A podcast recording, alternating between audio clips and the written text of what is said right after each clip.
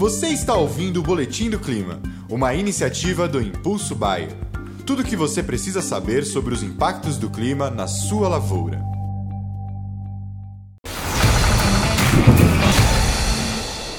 Olá a todos, aqui é Marco Antônio, agrometeorologista da Rural Clima, e vamos para as nossas atualizações climáticas em parceria com a Bayer para essa semana aí, né, no dia 22 de novembro de 2023. Reparem que nessa quarta-feira uma, uma frente fria começa a avançar sobre o sul do Brasil, levando chuvas a grande parte aí das áreas produtoras, tanto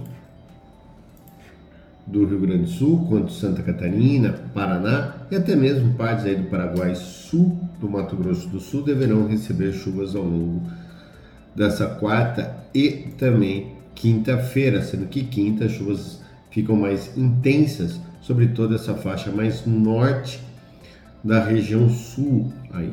Além disso, tanto hoje quanto amanhã, quinta-feira, não descartamos a possibilidade daquelas famosas pancadas de chuvas sobre grande parte das áreas do sudeste, centro-oeste, bem como também nas regiões norte e partes das regiões do Mapitobá, como Tocantins e Maranhão. E ao longo dessa semana, essas áreas de instabilidade associadas à frente fria que estará sobre a costa da região sudeste levará chuvas a grande parte dessa faixa oeste do Brasil. Veja que os corredores de umidade vindo da Amazonas começam a se conectar e com isso há previsões de chuvas um pouco mais generalizadas, né? E só que toda essa faixa mais norte do Brasil só voltará a ter chuvas no começo da semana que vem, entre o domingo e a segunda-feira.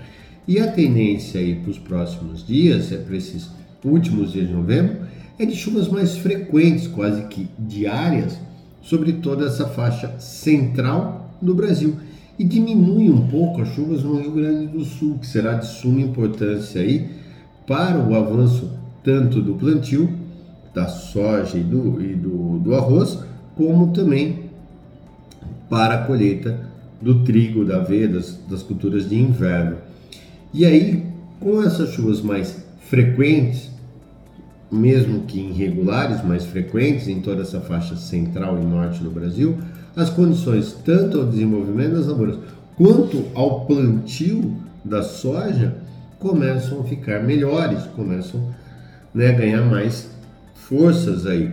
Então, de uma certa forma, quando a gente observa os próximos dias, a gente vê que as chuvas realmente estão mais frequentes, apesar da sua irregularidade, só que chove mais frequente, quase que diariamente, né? E com volumes um pouco, desculpa, melhores, ou seja, condições já normalizando aí ao longo das próximas semanas, até porque quando a gente observa os modelos semanais, a gente vê que dificilmente a gente passa mais de uma semana com tempo aberto e sem chuvas sendo registradas no Brasil. Lógico que os maiores volumes ainda continuarão no sul, sim, mas a tendência é de gradativamente chuvas em toda essa faixa central do Brasil. As temperaturas ainda continuarão bastante elevadas. Ó.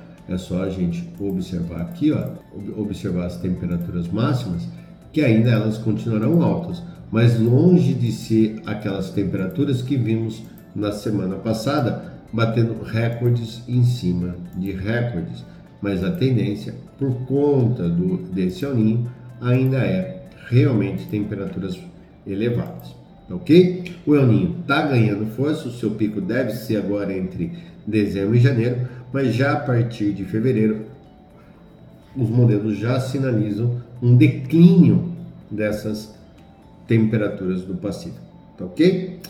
Lembrando que se você está aqui assistindo esse vídeo, né, no, no, no, canal da Bayer, é só se logar ali no, no, no site Impulso Bayer, que lá você vai ter as previsões diárias para todas as regiões. Então, diariamente, eu e minha equipe colocamos lá os áudios de previsão do tempo e aí você poderá ouvi-los todos os dias e saber exatamente o que vai acontecer na sua região. Então, não perca tempo e se logue lá no, no site do Impulso Baia, tá ok?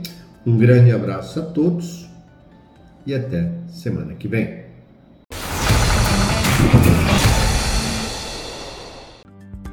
E esse foi o Boletim do Clima, uma iniciativa do Impulso Bayer. As últimas notícias do Impulso Bayer sobre a previsão do tempo para sua lavoura.